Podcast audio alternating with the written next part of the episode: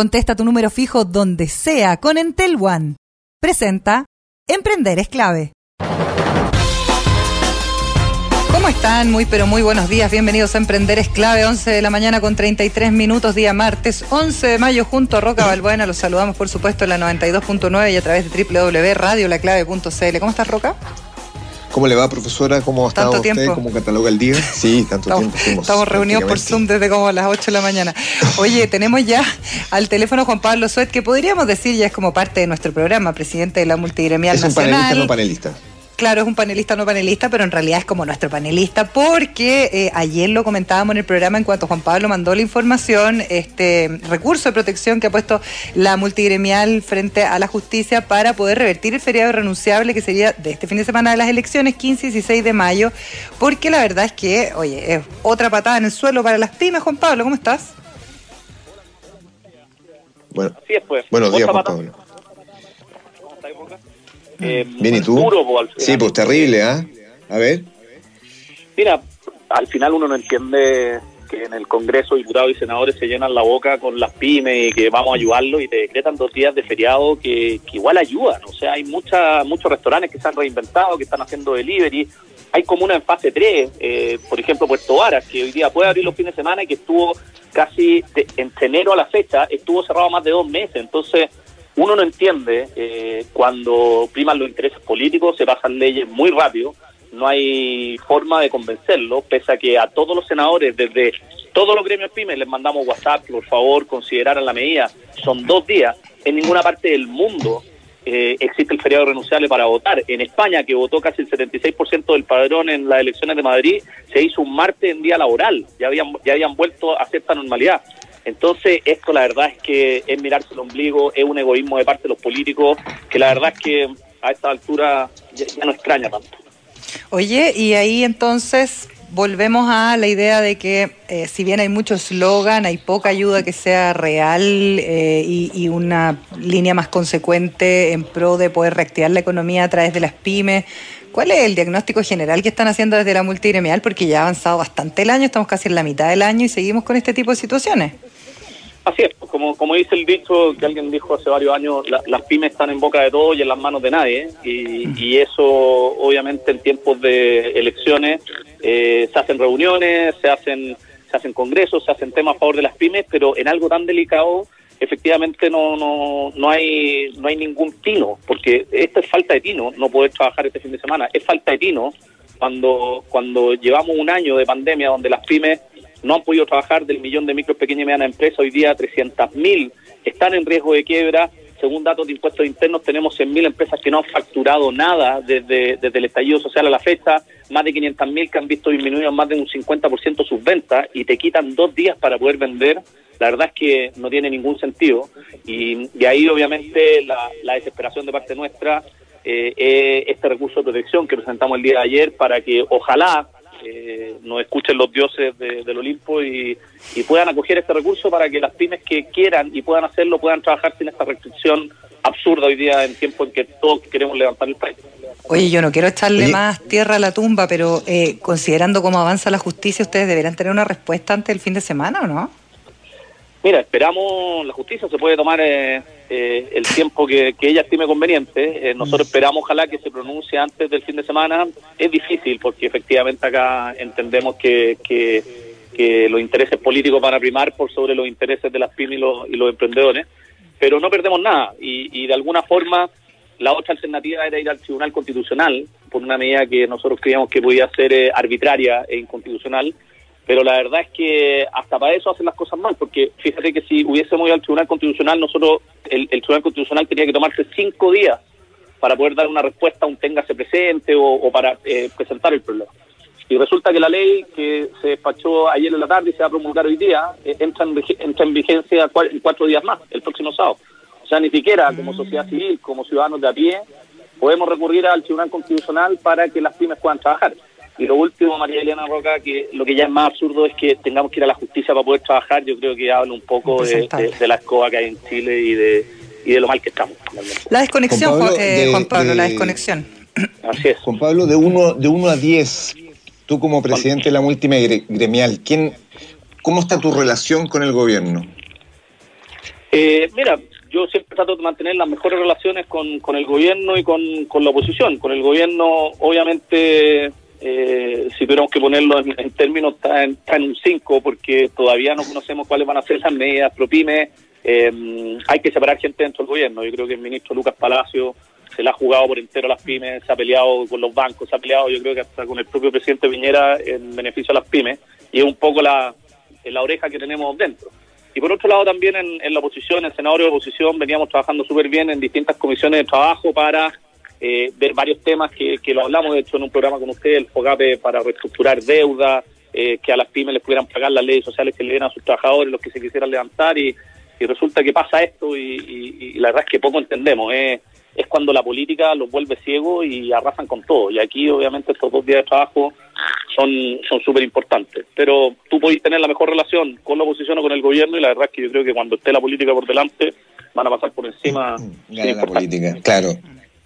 Bueno, Juan Pablo, nos vamos a quedar pendientes entonces a ver qué es lo que pasa con este recurso de protección que han presentado. La verdad es que estamos súper a contratiempo. Un poco lo mismo que pasó con el tema de eh, eh, las contribuciones y esto que ustedes lograron también bien encima de las fechas donde harto emprendedor después nos escribía, oye, pero yo ya hice todos mis trámites, ya pagué, ya me tuve que endeudar. Entonces como que todo se ha venido gestando así como... A última hora a última hora. Gracias, Juan Pablo. Apelemos al sentido común y, por último el viernes a lo mejor un llamado a que trabajemos igual y esperemos que las autoridades tengan dos dedos de frente antes de pasar multas si es que alguien realmente lo necesita. La fiscalización. Mucha suerte, Juan Pablo, con presidente de la multigremial. ¿eh? Gracias. Un abrazo, que estén bien. Buenos chao, Chao. Igual. Dale a tu negocio la flexibilidad y movilidad que necesita. Te presentamos Entel One, la nueva solución tecnológica de Entel Empresas que unifica tus comunicaciones en una sola red, integrando funcionalidades de telefonía fija avanzada, colaboración y móvil, todo en un solo producto y a un precio increíble. Con Entel One podrás atender de manera más eficiente a tus clientes y recibir llamadas desde cualquier dispositivo y lugar, sin perder ninguna oportunidad de negocios. Conoce más en entel.cl slash empresas. Entel Empresas. Está bueno, tengo un montón de comentarios que hacerte al respecto, pero ahora vamos a conversar con el socio fundador de Achoclonados, Jaime Villouta, porque Jaime no solamente mm, es un emprendedor serial, como le llaman algunos, sino que también tiene una historia de vida bien interesante eh, donde agarró un concepto que probablemente tú manejas, Roca Buena, que es el storytelling, pero si uno tuviera que traducirlo al español, ¿cómo sería como contar historias, no? Sí, yo creo que motivar, motivar con eh, motivar a la gente a través de tu propia historia, de, tu propia vida. Y me permito, eh, María Elena, leer raudamente eh, aspectos esenciales de la vida de Jaime para que sepamos quién nos va a hablar y con quién vamos a conversar. Lo voy a leer casi con locutor de El Día en un Minuto. Como el señor de El Día en un Minuto, ¿ya? Hola, si me necesitan, aquí estoy.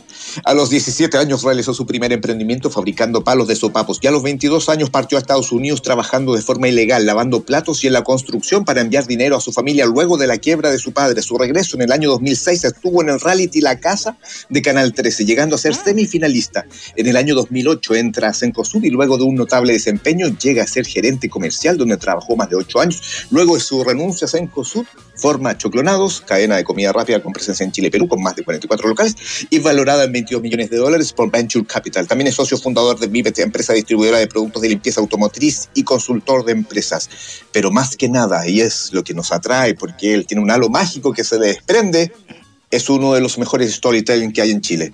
Bienvenido, señor Jaime. Querido, querido Jaime Villouta, bienvenido a Emprender Esclave. ¿Cómo están? Bien, gracias, Jaime.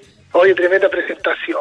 Sí, pues que esto de ser amigo directo del locutor, del locutor, no, de, no del rock bueno, el locutor del día en un minuto tiene sus beneficios, pues Jaime. Oye, esto no se hace con frecuencia, Jaime, ¿ah? Después hablamos. Después ¿Cómo estás, Jaime? Primero, primero, antes que hablemos de todo, todo lo que pasa con la creación de empresas, con las pymes, esto que estábamos, no sé si pudiste escuchar ahí a Juan Pablo Suet, que mucho llenado de boca con las pymes, pero de repente no tan eficiente la toma de decisiones. Jaime, cuéntanos un poquito de Choclonados.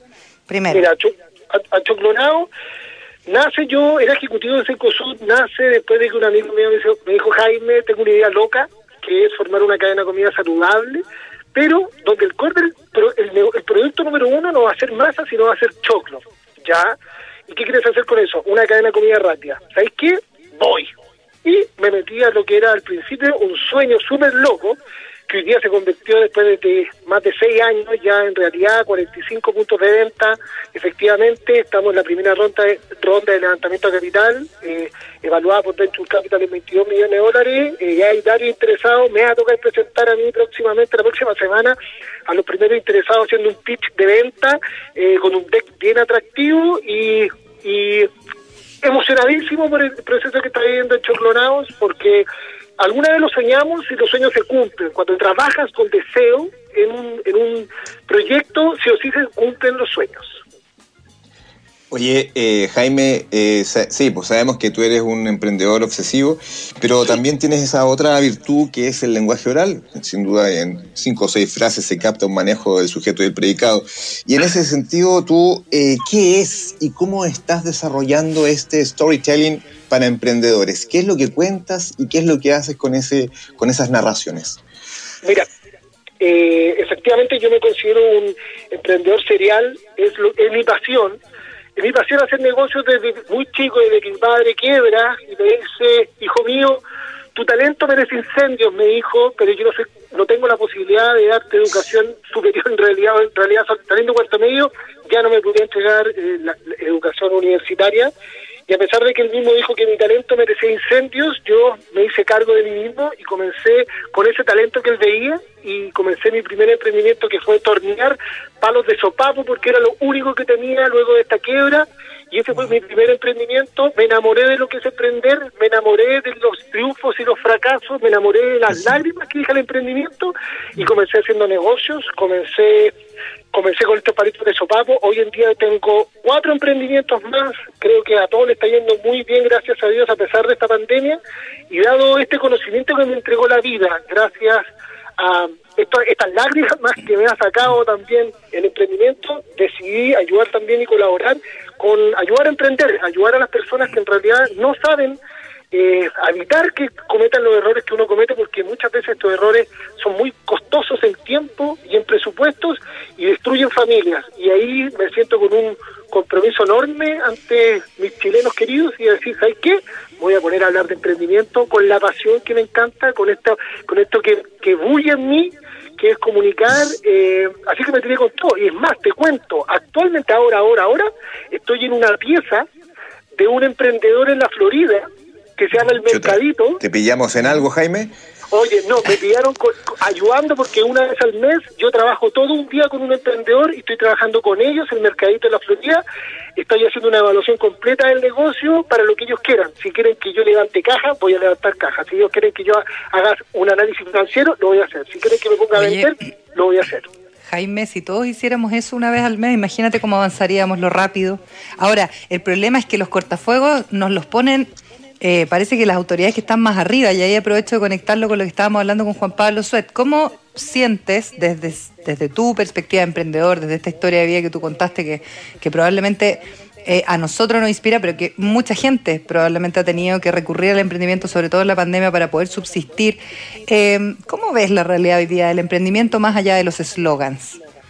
Mira, el, hay un, si ustedes se pueden buscar información sobre el emprendimiento actual, una de las primeras noticias que va a salir es la pandemia no paró el emprendimiento, es más, mm. ha aumentado un 14% versus el, el, 2019 y un 37% de, se han creado más empresas de relación a diciembre del año pasado. Y uno dice, wow, claro, y la gente dice, wow, qué bueno, mira, el emprendimiento a pesar de la pandemia está, está creciendo y eso es un dato mal leído. Y te mm. explico por qué porque el 57% de los emprendedores y sobre todo mujeres que emprenden no lo hace por una oportunidad, lo hace por una necesidad. Si actualmente tenemos más emprendedores en este país es por necesidad, es porque han perdido sus empleos y han tenido que eventualmente salir a la calle a hacer sus propios negocios. Y no y no siempre formales parten con la informalidad. Y efectivamente este es un dato que para muchos celebran es triste y es complicado porque efectivamente uno de cada diez fracasa perdón, nueve de cada diez fracasa. Entonces, es un dato tremendamente alarmante. Pero eh, Jaime, ¿cuál de qué concepto de los cuales tú eh, comunicas en tus en tus charlas, en, tu, en tus charlas motivacionales es lo que más impacta a la audiencia? ¿Cuál es la, el concepto madre de los que tú dices en tu storytelling? El deseo. El deseo. Me gusta la pasión. Me gusta esa palabra, el deseo. El, deseo y lo ejemplifico con algo bien simple. Que, que, parece estamos en horario... Te pido tranquilidad, Jaime. ¿eh? Que, parece, simple, pero más profundo incluso que, la, que esta pequeña descripción de decir deseo. El deseo, el, deseo en un emprendimiento es lo que te hace sacar realmente el negocio adelante.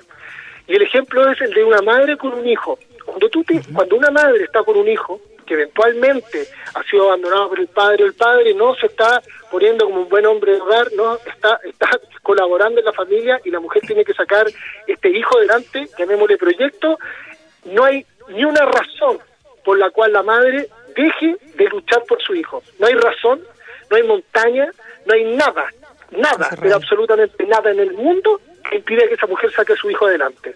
¿Por qué? Porque tiene el deseo que le quema por dentro de sacar ese proyecto adelante. Lo mismo un emprendedor. Cuando sientas realmente el deseo, tu negocio, no le puede ir mal a tu negocio, no puede. Sí. Es verdad, y sabes que es como si uno abriera más antenitas y uno se pusiera más atento a las oportunidades de negocio. Eh, muchas veces hemos hablado como de los errores, ahora hablamos como de, cuáles son las motivaciones, que me gusta darle vuelta un poco a la mirada. Y ahí, Jaime, tú, tú eres como, como un Tony Robbins, así como estos gurús que llenan estadios de gente que puede motivarse, porque eso es una tendencia que es súper interesante y es un poco como, como tener un mentor, un guía, ¿no?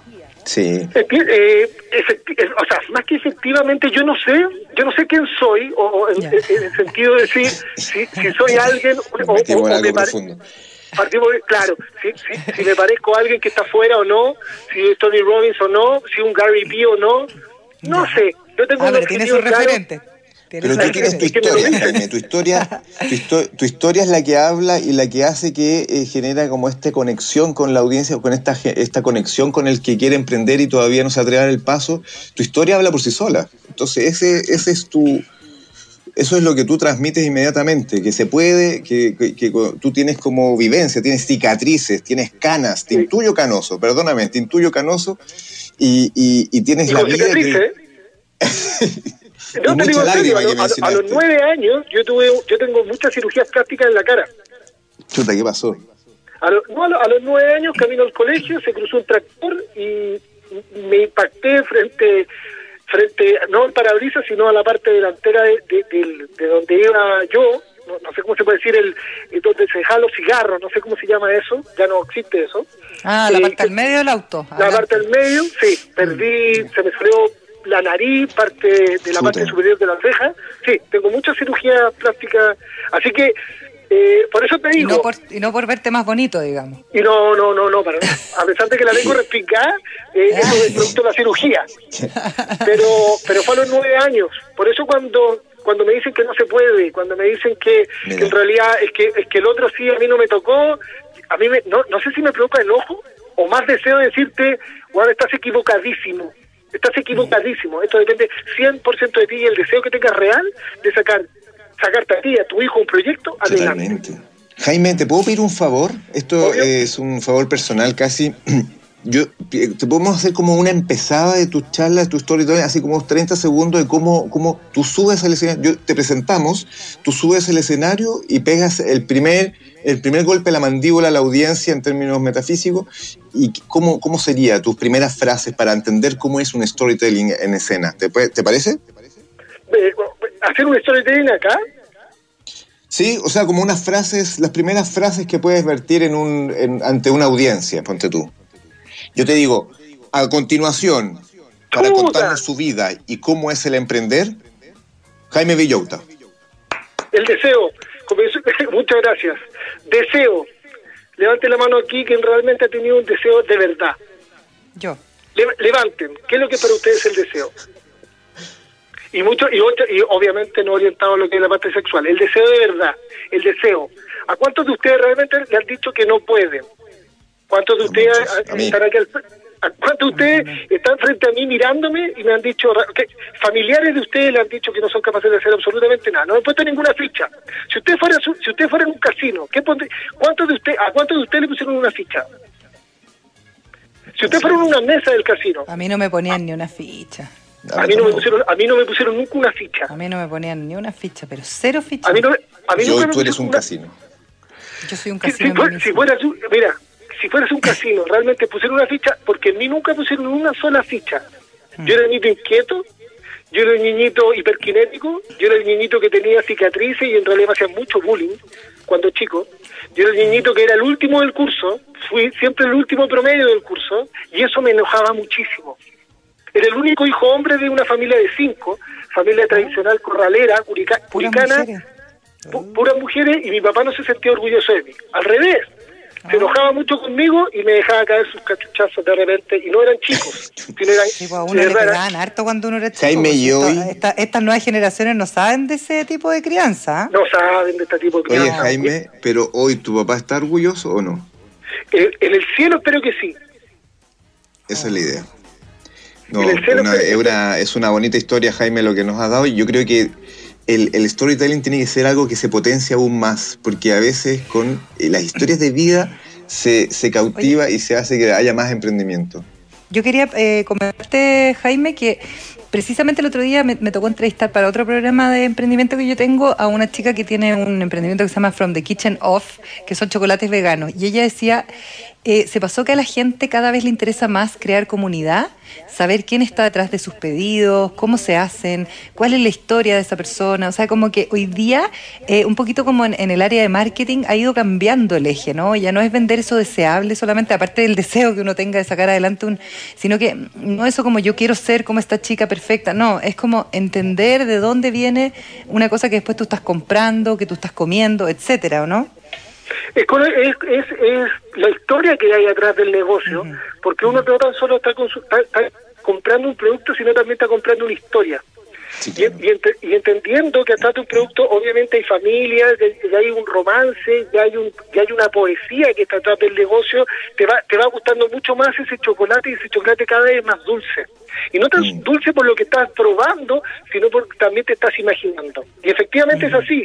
Y, y, y, dado eso, es que las marcas actualmente están potenciando mucho el asociarse con rostros a nivel de influencer. Y ahí viene mm. todo el mundo del influencer. Sí. Tal cual. Eh, oye, y eso también se vincula a la emoción, a la experiencia emocional de, del consumo, Exacto. que también es un aspecto muy esencial, Jaime. Oye, eh, Jaime, ¿Dónde podemos encontrar tus charlas o dónde una persona se puede contactar contigo para tenerte como de mentor o para, o para que le puedas apilar unas cajas, como decías tú? Mira, yo tengo una página, jaimeemprende.cl. Ya. En jaimeemprende.cl, bueno, cuento mi historia, cuento todo, está, está, el link de todas las empresas que gracias a Dios tengo actualmente eh, y también hay una parte donde es consultoría. Próximos eventos también, que por un tema de pandemia no los podemos estar reuniendo, pero a fines de junio se viene un workshop que va a estar en un hotel que es full eh, sanitizado, que es casi residencia sanitaria, pero para poder reunirnos actualmente también me han pedido hacer muchos webinars o cosas a través de la web, pero yo me rehuso a hacerlo. Y me dicen que soy old school, que soy dinosaurio, me da exactamente lo mismo, porque la forma en la cual uno puede llegar a impactar presencialmente es muy distinto a lo que es a través de un mm. webinar. Y hay otro tema, la importancia, haciendo link a lo que tú decías, María Elena, es, es la comunidad. Cuando la gente se reúne, cuando la gente se reúne, se apoya entre ellos, se entregan proveedores, se entrega un abrazo, se entrega un apoyo, se entrega un contacto, se entrega mm. muchísimo. La comunidad es muy bonita. Sí, claro. Jaime, Oye, bueno, pero gracias. igual mientras no nos podemos juntar tanto, Jaime, y mientras preparas ese evento sanit súper sanitizado, que la gente entre a tu sitio web entonces para conocer más de lo que de lo que tú haces día a día por el emprendimiento. Gracias, Jaime. ¿eh? Oye, te mandamos un abrazo. un abrazo enorme.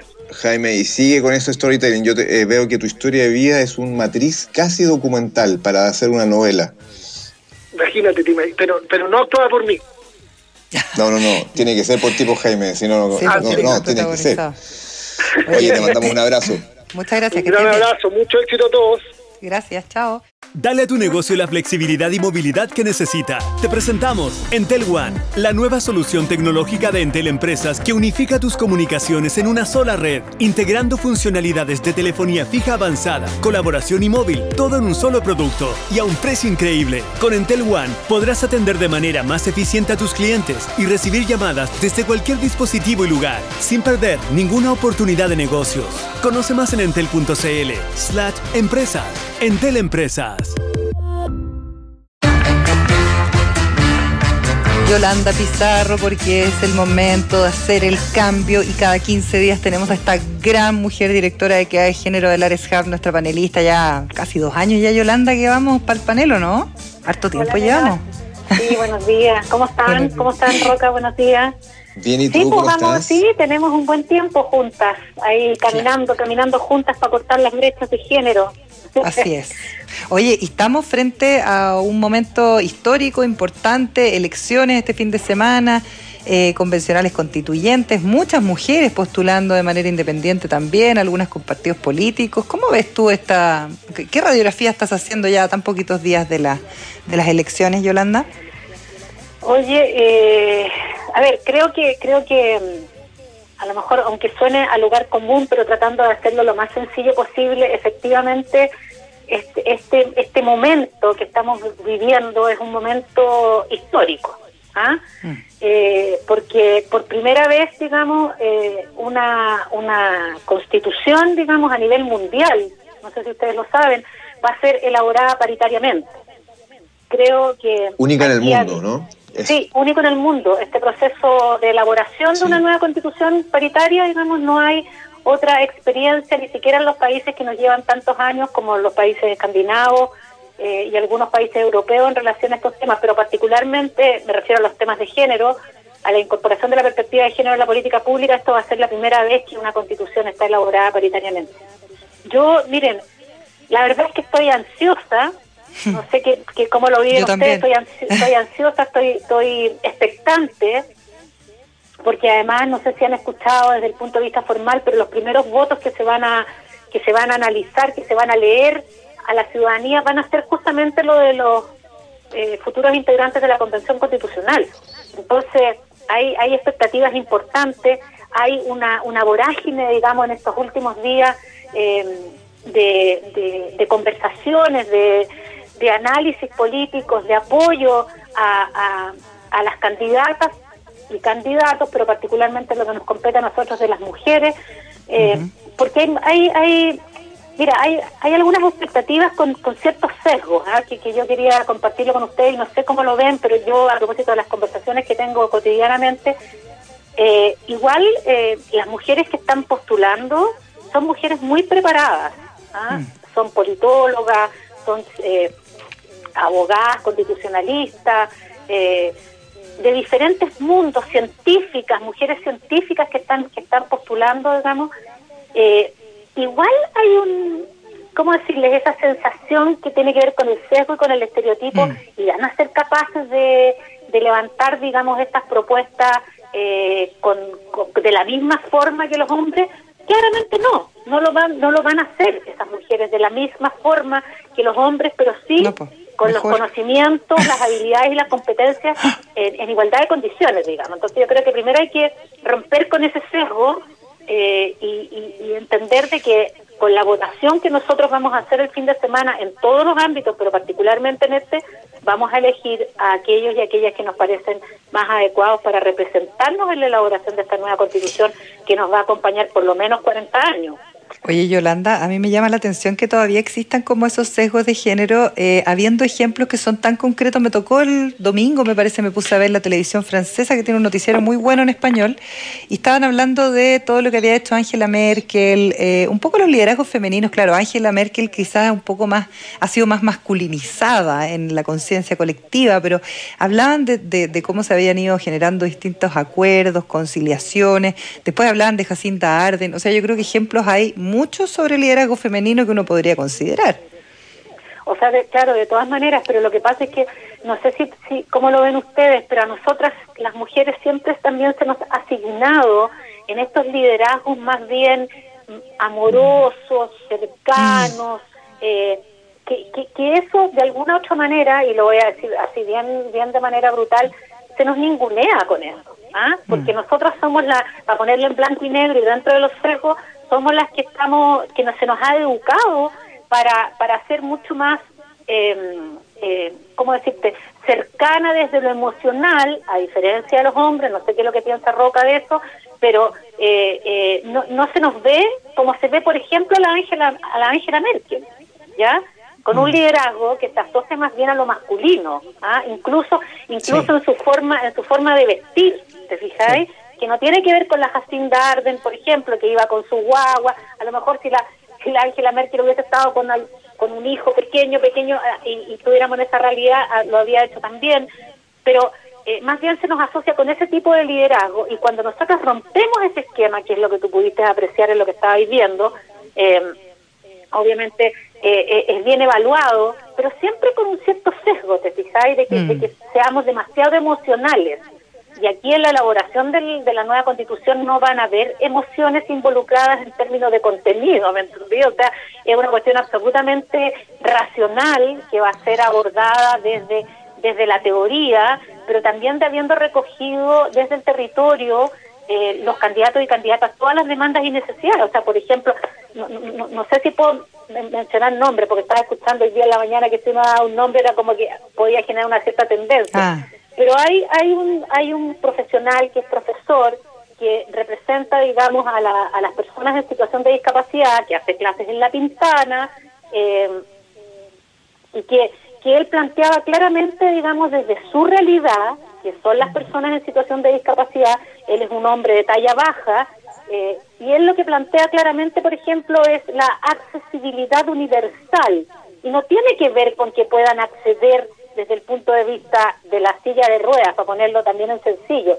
sino que en que todos accedamos igualmente a la eh, valoración y el respeto de nuestros derechos, ¿me entendí?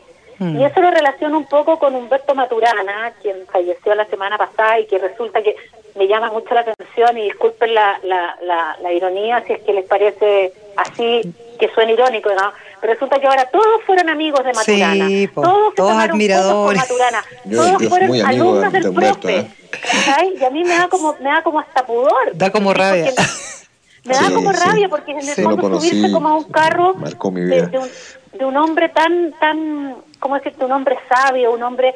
no, y sabéis lo que pasa ahí, eh, Yolanda, mucha gente no solo, eh, yendo a esto específico de Maturana, no solo finge que, o sea, ha, exagerado su cercanía, sino también ha exagerado su comprensión de los postulados de Maturana. Nadie, nadie sabe, cuando yo llegué a la radio todo especulaba, eh, ahí alguien de la radio no lo voy a nombrar, me mencionó que jugaba, en qué equipo jugaba, o sea, había, había muchas, hay mucho vacío en lo que Maturana ha postulado y la gente se subió al carro y empezó a, hablar de los, de los postulados de Maturana con, una, con un manejo y con, una, con unas solturas absolutamente fresco. Pero Yolanda, yo te quería preguntar una, una cosa respecto a esto de la paridad de género en la Constitución. ¿Qué cambios pueden generar una paridad de géneros en una Constitución? ¿Qué tipo de Constitución especulas tú que puede salir de, de esta paridad? Sí, yo lo que lo que yo espero, lo que yo espero y lo que muchas de nosotras nosotros esperamos es que esta constitución esté elaborada con una perspectiva de género, que, que, se utilice la herramienta de la perspectiva de género, que eso es, digamos, esto de ponerse los gender lens que dicen los gringos, mm. es ponerse un par de anteojos para que miremos las asimetrías de poder, para que miremos las desigualdades y podamos poner el foco en la elaboración de una política pública con estas necesidades, respondiendo a estas necesidades y a estas demandas. ese es el sentido, ¿por qué, eh, peleamos tanto por tener esta paridad? Porque nosotros claramente pudimos apreciar eh, que en la generación, que la que la Constitución del 80, que fue elaborada a puertas cerradas por siete hombres eh, heteronormados, eh, digamos conservadores, marianos, digamos representados a través de Jaime Guzmán y otros más, eh, estaba mostrando solamente una forma de leer el mundo, sin que nosotros estuviéramos incluidas. Y eso claramente significó un detrimento en el avance de, eh, de, la equidad, digamos, ¿no? De la equidad, porque la igualdad la teníamos garantizada por la Constitución. Eso está garantizado constitucionalmente. Todos tenemos derecho a la educación y a la salud. Pero cómo vivimos ese derecho es la equidad, es la falta de equidad. Entonces, lo que yo espero, lo que yo espero es que lleguemos a un acuerdo en, las posturas, en las miradas, en las ideologías que van a permear también esta, esta elaboración de la nueva constitución para que salga lo mejor de cada uno de aquellos que y aquellas que van a aportar para que efectivamente podamos acortar las brechas, Roca, porque de otra Sí, manera claro. no se explica que hayamos peleado tanto para tener esta paridad. Porque no Oye, estaba una- representada una- en la Constitución del 80 el 51% de la ciudadanía, ¿te fijáis? Sí, claro. Una pregunta es de la curiosidad masculina, pero que yo veo que a veces pasa con las mujeres, eh, por, con, por- con justa razón. ¿Tú sientes que eh, con todas las mujeres que van a ingresar a este proceso constituyente, o sea, que van a estar elaborando la constitución, las mujeres, ¿tú crees que van a tener más vínculo con sus respectivas ideologías o con su género a la hora de estar haciendo la constitución? Uy, qué buena pregunta. Mm. Eh, a ver, lo que pasa es que yo yo te voy a hablar desde lo que espero, Ya. no desde lo que, o sea, porque desde lo que creo me, me, me, me, me, me- me quedo, digamos, con lo que estáis planteando en términos de que más bien, eh, si lo ponemos en maniqueo, o sea, lo ponemos en blanco y negro, puede permear eh, sin duda la ideología eh, eh, eh, desde, desde una postura política y eso eso no no es no va a ser positivo para, para lo que para lo que necesitamos tener para 40 años más, ¿me entiendes? Eh, entonces lo que yo lo que yo espero, lo que yo espero es que se genere un equilibrio desde el punto de vista político partidario eh, que permita tener buenas conversaciones. Yo Ya. creo, Roca, que hoy día, aparte de la elección de los convencionales constituyentes, estos convencionales constituyentes que van a ser liderados por uno u- o una, digamos, presidente de este, de este grupo, no sé, no, no sé si la palabra es presidente, pero se está pensando, ojalá, y ojalá que fuera, ojalá que hubiera, digamos, ahí una decisión interesante en términos de quién va a liderar a este equipo, porque si prima una ideología, claramente una, una ideología por sobre la otra, eso, eso requiere, digamos, fundamentalmente de generar procesos de conversación, que no es lo que estamos haciendo hoy día, o, o Mm. sí se está tratando de hacer con una presidenta del Senado que ha sido, digamos, súper eh, proactiva eh, y que ha generado estos puentes para poder llegar a un acuerdo que es tan llegado. necesario y urgente a nivel político. Entonces yo Sí. confío, confío en que va a primar el criterio y por sobre todo el bienestar, el bienestar de todos y todas los chilenos frente a la realidad que estamos viviendo hoy día, producto desde el estallido social del 19 de octubre del 19 hasta hoy día, producto de la pandemia, la pobreza, el hambre que estamos viviendo, eh, la Oye. falta de oportunidades para trabajar. Yolanda, y yo creo que también uno desde el punto de vista de la mujer, y aquí nosotras con todas las oportunidades que hemos tenido, con todo lo que hemos podido desarrollarnos en nuestras vidas, Yolanda, yo creo que este, este anteojo de género no, no deja de ser parte de la actividad diaria que uno tiene, y tú partías diciendo que estamos con candidatas constituyentes y también para algunas autoridades que son muy preparadas y son muy buenas y, y eso no significa que uno no pueda tener su perspectiva de género eh, habiendo vivido todo lo que hemos vivido como mujeres también en una sociedad que ha avanzado poco para lo que uno quisiera. O sea, claramente, po. porque mira, fíjate que a propósito de, de- de las clases que hago y todo, estaba revisando ahora unos ensayos y justamente estábamos viendo la creación de la institucionalidad, digamos, en el año 91 cuando se crea el Servicio Nacional de la Mujer y transitamos en el 2016 a la, a la creación del Ministerio.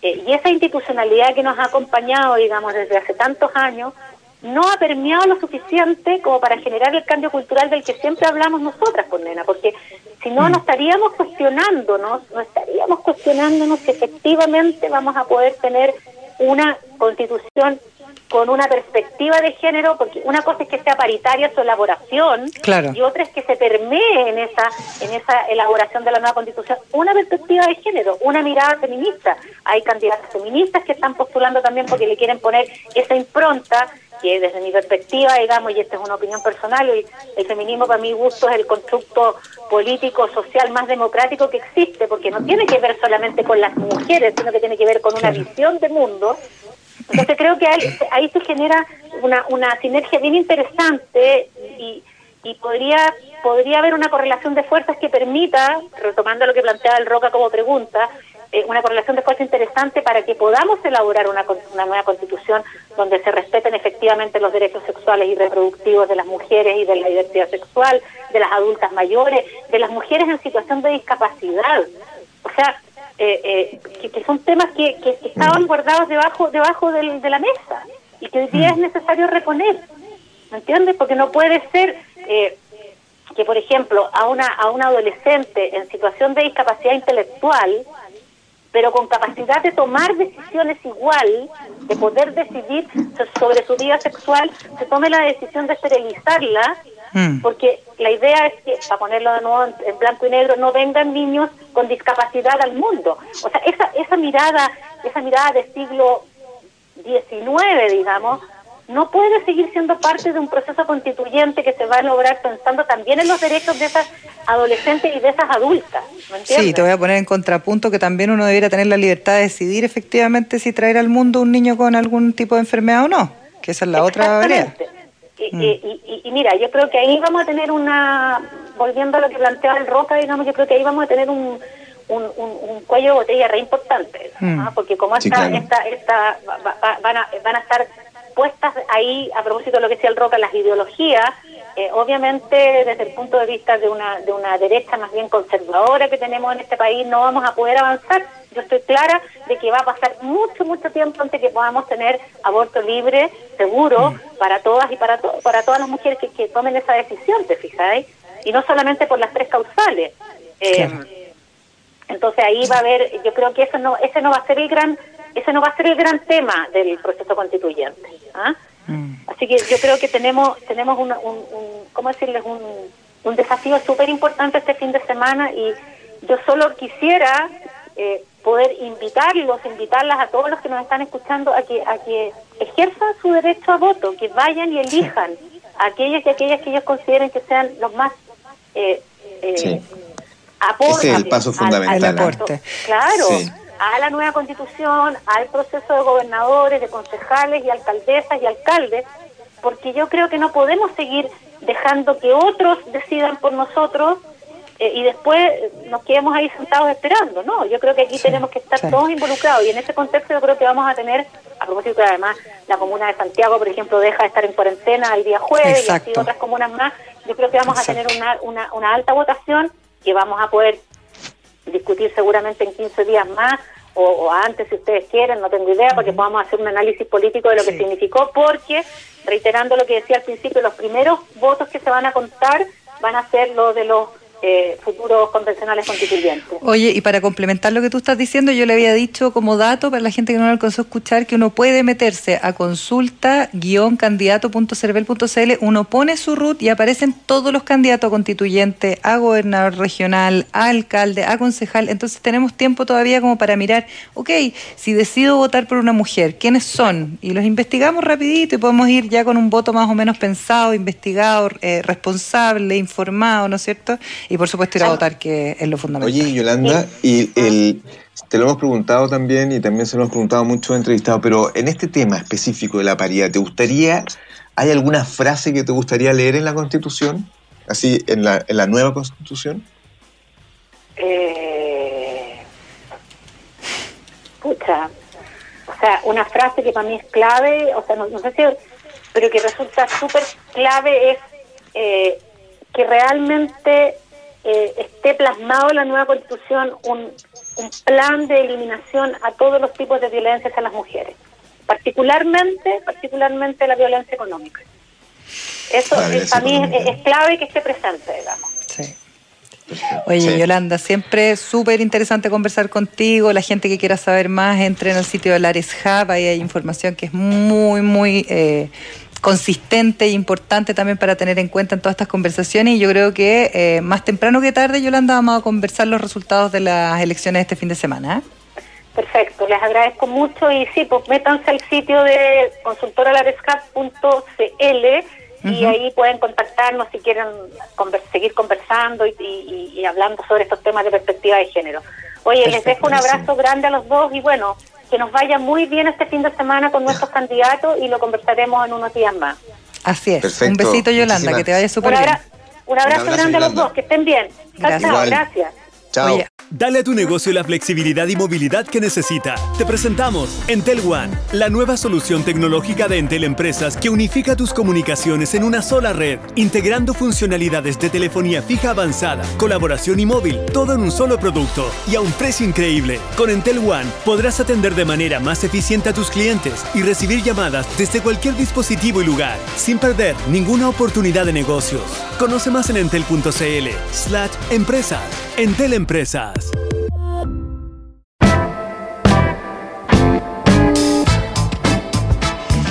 Cuando son eh, las 12 con 40 minutos, ya tenemos a nuestro próximo entrevistado acá al teléfono, Rocabal Buena. Vamos a hablar de una pyme que lo que está buscando es erradicar eh, el plástico, definitivamente a través de productos vegetales. Extraordinaria iniciativa. Estamos ni, ni, más ni menos que con nuestro querido amigo, el señor Rodrigo Sandoval, fundador de I'm Not Plastic. ¿Cómo estás, Rodrigo? ¿Cómo estás, Rodrigo? Bienvenido. Hola, ¿qué tal, Elena Roca? ¿Cómo están? Muchas gracias. Cuéntanos un poquito de I Am Not Plastic. Eh, les cuento, bueno, en I Am Not Plastic nosotros somos una empresa que ponemos a disposición de nuestros clientes eh, productos que conservan lo mejor del plástico, pero son 100% compostables y biodegradables. Así que, como tú bien decías, nuestra visión como empresa es erradicar eh, el plástico, sobre todo de los hogares de, la, de los chilenos y del, bueno, de los sudamericanos, ojalá también, eh, sobre todo enfocar a los plásticos de un solo uso. Ya, ¿cuáles son los plásticos de un solo uso para la gente que todavía no lo sabe? Mira, en general se les llama plástico de un solo uso a, los plásticos eh, más que se, mm, más que son, o sea, no, no, no decir los que se no, no reutilizables, sino que los que muy rápidamente terminan en la basura o ojalá también en el reciclaje, por ejemplo, los film adherentes, las bolsas de basura, las bolsas eh, de, para desechos de mascotas, todos esos plásticos eh, que en general ocupamos y, muy rápidamente terminan en, eh, bueno, como decía, ojalá terminaran reciclados, pero sabemos que en, Chile el reciclaje es menor a un 10%, entonces ahí tenemos un problema que tiene que ver con las materias primas también, cómo cambiamos las materias primas para mejorar y reducir la cantidad de plástico que utilizamos. Porque hemos hablado acá, Rodrigo, perdona Roca, solo para, terminar, que hemos hablado acá con otras personas que se dedican también un poquito al tema del reciclaje, todo que hay un error de diseño, ¿no? O sea, que uno no debiera, uno debiera tratar de consumir la menor cantidad de plástico de un solo uso que existen y perduran, eh, pero al final la última R es la del reciclaje, entonces es una buena alternativa tener productos que sean biodegradables. Sí, de todas maneras, y nosotros eh, tratamos de aportar con productos biodegradables y también compostables. También nosotros acá en Chile hemos habido como un boom de productos eh, que dicen bio algo o biodegradables o se biodegrada y hay que tener todo ojo con eso también porque eh, nosotros creemos fielmente que el futuro de los orgánicos, ya sea nuestros productos como también puede ser una cáscara de plátano, una lechuga, lo que sea que uno vota, el futuro cercano debería ser la compostabilidad. Eso es lo que están haciendo en el resto del mundo, es la, la mejor manera de devolver esos compuestos a la tierra y si uno bota una cáscara de plátano a la basura y termina en un vertedero o en un relleno sanitario, eso también genera contaminación. Entonces hay que hacerse cargo de eso como bueno como país y también nosotros como empresa. ¿Por qué sientes, Rodrigo, que ahí tú lo mencionabas, lo sábado, eh, al chileno, no sé si es un fenómeno mundial, pero al chileno le cuesta tanto dejar el plástico? Eh, ¿por qué, ¿Cuál es esa, esa, relación que no puede eh, romperse entre el chileno y el plástico? ¿Por qué es? Mira, yo, yo, nosotros como I Plastic no somos eh, uno como, no creemos que el plástico sea un enemigo fundamental. Mm. De hecho, el plástico nos ayuda a muchas cosas. En la medicina tiene utilizaciones que nos han ayudado a avanzar como, como, en tecnología y, en, de ayuda al ser humano, digamos, eh, también eh, en, en, el mundo automotriz, por ejemplo, en el mundo, qué sé mm. yo, del audio. Hay un montón de cosas que el plástico es súper útil. El problema es que es tan útil y tan barato que también contamina mucho y, y, donde primero tenemos que, creemos nosotros, que tenemos que hincar el diente es cambiar las cosas que duran muy poco. Si tú te vas a comprar, por ejemplo, un parlante eh, de plástico y te va a durar toda tu vida, a lo mejor no es tan grave. El problema es que todos los días estamos generando nuevos plásticos. ¿Y, ¿Y por qué a la gente, volviendo a tu pregunta, por qué a la gente le cuesta? Y es porque el plástico es fantástico en sus propiedades, o sea, eso no lo podemos negar. Es maleable, mm, eh, se puede congelar, se puede calentar, se puede eh, cambiar su forma, tiene demasiadas propiedades, entonces es súper difícil eh, mm. para cosas naturales eh, cumplir con todo lo que el plástico les entrega a la gente en facilidades. Entonces nosotros como empresa lo, que lo más fuerte que hemos tratado de hacer es dar la experiencia de uso a la gente, ojalá es 100% igual a la del plástico, para que la gente diga, oye, mira, en realidad es lo mismo. ¿Cómo has logrado eso? Porque tú mismo lo dices, pareciera casi imposible que lograr las mismas propiedades del plástico. ¿Cómo lo, lo trabajan ustedes en I Am Not Plastic? Mira, lo que pasa es que en, esto es algo bien nuevo a nivel mundial, que es al final muchas eh, muchas materias primas que se han ido mezclando, muchas de ellas basadas en vegetales y otras no basadas en vegetales, pero con capacidades de compostaje bien altas. Eso es algo súper poco intuitivo porque la gente, yo también lo pensaba en un inicio, que todo lo compostable viene de los vegetales, pero no es necesariamente. Hay, hay compuestos súper compostables y que ayudan a que la compostabilidad sea rápida y no necesariamente provienen de las plantas directamente. Entonces, ahora hay un, hay un boom a nivel mundial de cómo poder ir mezclando compuestos para lograr que algo vuelva a la tierra de manera más eficiente. Eh, y nosotros lo que lo que hemos ido eh, o buscando y averiguando y estudiando es justamente esa, esa vertiente que es el, la vertiente de la, del apoyo a la compostabilidad. Nuestros productos, en el ideal, es que se composten, ya sea a nivel de hogar o ya sea a nivel industrial.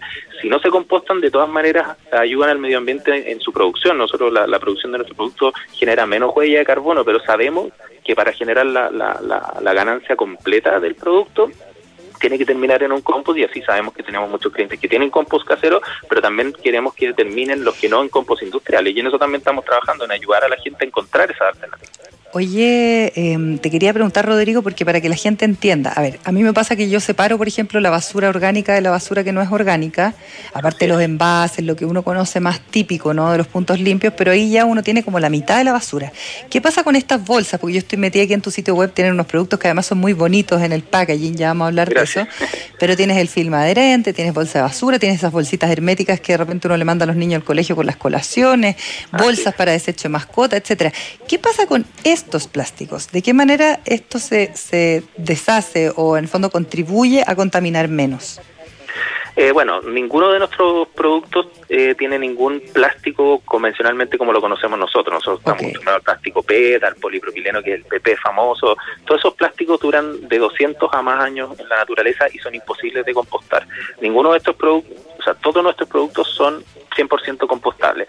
Ahora, dentro de ese mundo de la compostabilidad, hay algunos, como el film adherente que tú nombraste, que tiene certificación eh, de compostaje domiciliario. Significa que en las condiciones eh, promedio de un compostaje domiciliario, en 90 días se va a degradar. Y hay otros como, por ejemplo, las bolsas eh, herméticas, como las típicas de las colaciones de los niños, que tiene certificación de compost industrial. Eso no significa que el, proceso sea muy distinto, sino que significa que en un compost industrial va a tener la temperatura, la humedad y los factores necesarios para que en esos 90 días también se degrade. Ahora la gente a veces nos pregunta, bueno, pero ¿y si la tiro en mi compost de casa, se va a degradar? Probablemente se va a degradar en un tiempo mucho menor a 200 años, pero yo no te puedo asegurar que va a durar esos 90 días de la certificación que sí tiene, por ejemplo, la del film adherente. Entonces, por eso es que nosotros no lo decimos activamente, pero si alguien, o sea, yo yo he hecho pruebas con, eh, con mis bolsas en mi compost casero y efectivamente se degradan más lento, pero se degradan. Pero lo, lo importante de saber es que también a nivel estatal y hay muchas empresas privadas y nosotros nos estamos generando alianzas con algunas de ellas para que nuestros clientes que dicen, no, yo quiero mandar mi bolsa de compostaje industrial a un lugar donde se composte. Entonces nosotros poder darle la información y la facilidad a esas personas que quieren eso, de poder conectarse con esas empresas también y hacer alianzas con ellos, porque en realidad ellos nos ayudan a nosotros y nosotros a ellos también. Oye, eh, ¿cómo contemplas, Rodrigo, el futuro? Eh, se habla que si esto no se cuida, si no se toman las medidas, el, el 2050 habrían 12 mil millones de desechos plásticos. ¿Cómo ves esta lucha? ¿Tú sientes que eh, la conciencia está va a marcar una ruta para el futuro o finalmente va a ser es algo que es, un monstruo demasiado grande y que no, no hay nada que hacer? ¿Cómo ves las cosas para el 2050?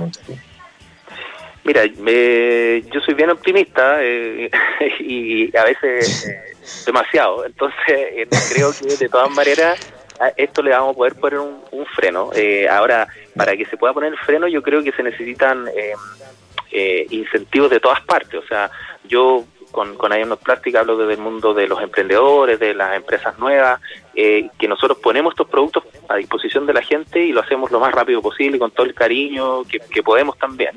Pero de repente nos dicen, pucha, pero en otras partes del mundo, la, la, no sé, por ejemplo, la separación de basura que comentaba Elena, se hace a nivel eh, municipal, o sea, uno le pasan tres tipos de basurero, eh, el día lunes sacan los orgánicos, el día martes sacan los plásticos, el día miércoles sacan los, los otros tipos de basura y eso ayuda también a que la gente diga, bueno, me, la están haciendo más fácil para yo mm. poder contribuir. Entonces, no basta solamente mm. con que nosotros impulsemos productos, todos tenemos que, tiene que haber una política de Estado también, tiene que haber eh, incentivos o desincentivos a los que ocupan plástico en términos de, de, de, cobros, de, de impuestos. Hay un montón de cositas que, que, hay que ir sumando, pero obviamente eh, nosotros tratamos de sumar desde el, desde el lado nuestro y porque sabemos que mientras más de estos productos hayan en el mercado, más incentivo también tienen otros privados a decir, mira, ¿sabes qué ah, tenemos que hacer? Tenemos que poner un basurero más, qué sé yo, en la plaza donde se reciclan productos porque estamos teniendo muchos productos, por ejemplo, de PLA o, o compostables. Oye, y, Rodrigo, y ha funcionado. Dos cosas que te quería preguntar. La primera, el look, me encanta el, look al fit de los productos, pero una cosa es investigación y desarrollo. ¿Cuánto tiempo estuvieron trabajando? ¿Cuánto, cuánto se ha invertido en este trabajo de investigación y desarrollo que es tan fundamental y donde la gente no pone mucha atención? Y por otro lado, em, ¿de qué manera compiten también eh, en el tema de los precios, etcétera? Porque me imagino que esto, por la investigación y desarrollo, por supuesto, es un poquito más, más caro, ¿no? Sí. Sí, en, bueno, el, año 2020 ah, prácticamente completo durante la, primera fase de la pandemia y el, encierro, ahí estuvimos donde, donde más fuerte estuvimos trabajando en esto, tanto en el desarrollo de la marca como en el desarrollo de, los productos, probando los productos también, porque nosotros aparte del, tema de la sustentabilidad tenemos un foco súper fuerte en la experiencia de uso, o sea, nosotros no queríamos eh, poner a disposición que producto. Claro, no, no, no, queríamos, porque porque pasa eso, que la, que la gente eh, cuando toma la opción de decir voy a pagar un poquito más eh, por un producto sustentable y después llego a mi casa y voy a sacar la basura y se me rompió la bolsa en medio del, living, no lo compro más. Entonces nosotros sabemos que eh, no solamente que sea sustentable, sino que sea práctico, que sea utilizable, que no se rompa, un montón de otras cosas, que se pueda congelar en el caso de las bolsas de las colaciones, que los niños la puedan cerrar, por ejemplo, todas esas cosas las, las fuimos eh, probando durante el 2020 para salir con lo, con lo mejor posible el, este 2021. Entonces, esa, esa esa, bueno, perdona, me, perdí la pregunta. Sí, no, que la investigación y desarrollo que estuvieron haciendo y, cómo se hacen competitivos frente a, a, una sociedad que está llena de plástico. Digamos. Mira, los productos son un poco más caros que los de plástico, pero eh, hasta ahora por lo menos la, gente que, el feedback que hemos tenido de nuestros clientes es que ellos pensaban que iban a ser aún más caros, pensaban que iban a costar el doble o el triple por, por todas estas características que tenían y eso no es así. Muchos de ellos son bastante competitivos, hay algunos que cuestan, no sé, un 30% más, pero claro, dice un 30% que caro, pero claro, estamos hablando de productos que a veces cuestan mil pesos eh, 1.100 pesos, entonces cuando uno hizo un 20% más, es por ese producto que valía 1.000 uno va a pagar 1.200, 1.300, entonces dividido en las 10 bolsas que vienen o las 40 bolsas que vienen, en el caso de la bolsa de mascota, a veces uno dice, mira, en realidad estoy gastando 15 pesos más por bolsa, mira, puedo hacer el esfuerzo. Entonces, si uno lo mira desde esa visión, no es eh, una, algo terriblemente más caro, obviamente esto dicho por nuestros clientes, no, no por nosotros, y, y eso es lo que nos han dado hasta ahora de feedback y esperamos poder incluso ir bajando los precios a medida que esto se vaya masificando. Esa es la idea nuestra, obviamente. Bueno, esa, es la idea. ¿Y se ha fidelizado el, consumidor? O sea, los que empezaron a consumir el producto, ¿ustedes eh, han vuelto? O sea, ¿se volvió como una comunidad con usted? ¿Son clientes frecuentes? Tenemos, tenemos clientes frecuentes a través de nuestra página está, eh, eh, y, los vemos que, que se, se, van repitiendo y algunos incluso, nosotros ahora hemos estado haciendo harto esfuerzo para poder despachar a tiempo porque muchos de ellos se les acaba, por ejemplo, una bolsa y dicen, oye, no quiero comprar, ya no quiero comprar de vuelta la plástica, quiero comprarle, quiero tener siempre la de usted. Entonces, eh, a veces hemos tenido ese tipo de conversaciones con los clientes para poder eh, facilitarle. Algunos de ellos incluso nos, nos han pedido, no, todavía no lo tenemos implementado, lo estamos lo estamos pensando, pero nos han pedido, oye, pucha, ¿puedo pagarles, no sé, una cantidad de plata mensual? Y ustedes siempre me están mandando productos porque al final son ah, productos que que siempre utilizamos, o sea, bolsas de basura, eh, bolsas herméticas, son productos que en general la gente a veces dice, mire, yo sé que voy a ocupar, sobre todo las de basura, saben la gente en su casa, yo sé que voy a ocupar 20, 30 al menos, tengo idea. Entonces, nos, a veces nos, piden eso y lo, lo estamos analizando, de hecho, por, por lo mismo. para Como una, una caja feliz mensual. Sí, sí. Que, te va llegando, tú pagas un, un, fijo y te va llegando una, una caja mensual de productos de... O sea, que solo tengo una duda final para para liberarte, Rodrigo, sabemos que tienes una agenda completísima. Eh, eh, ¿Por qué el nombre I'm Not Plastic en inglés, hermano? sí, nos han preguntado harto eso. ¿Y sabes por qué? Eh, bueno, por, dos, por dos razones. Una, porque eh, me sonaba más bonito nomás cuando, cuando lo empezamos a hacer. y bien sinceramente. Y la segunda es porque cuando empezamos este proyecto yo siempre lo pensé eh, no solo para Chile, ¿eh? nosotros no, nos encanta oh, Sudamérica, ah. creemos, creemos que Sudamérica es, es un lugar donde la sustentabilidad debe ser nuestra bandera, porque por, bueno, por lo que sabemos, porque tenemos la Amazonas, porque tenemos a Chile, con todos los paisajes y con toda la naturaleza que tenemos. Entonces, para mí Sudamérica eh, debería ser como el, pilar de, este tema de sustentabilidad en el mm. mundo. Y cuando pensamos en, en, Brasil, sobre todo, no, estoy diciendo que mañana vamos a estar en Brasil, dijimos, escucha, en español eh, no se va a entender, bueno, hagamos algo más universal, hagámoslo en inglés. Y, bueno, y quedó en eso y la verdad es que la gente hasta ahora lo, lo ha... No, no, algunos nos han preguntado, la verdad, ¿no? Para nosotros es como, lo vimos siempre a nivel más universal. Y, y porque tenemos como, también como el rock. en otras partes. Es como que... Es como el rock, ¿viste? Da lo mismo eh, que se cante en inglés, es rock igual. sí, es como un poco Uno lo puede cantar con el idioma que quiera. Oye, Rodrigo, eh, ¿solo la compra a través de iamnotplastic.cl o hay algún otro lugar donde podamos encontrar tus productos? Bueno, ahí pueden encontrarlos, obviamente, ahí están todos los productos, pero también hoy en día estamos en Corner Shop para la gente que tiene Corner Shop por, a través de, de, la, de, Denda y de algunas otras tiendas, nos pueden encontrar ahí.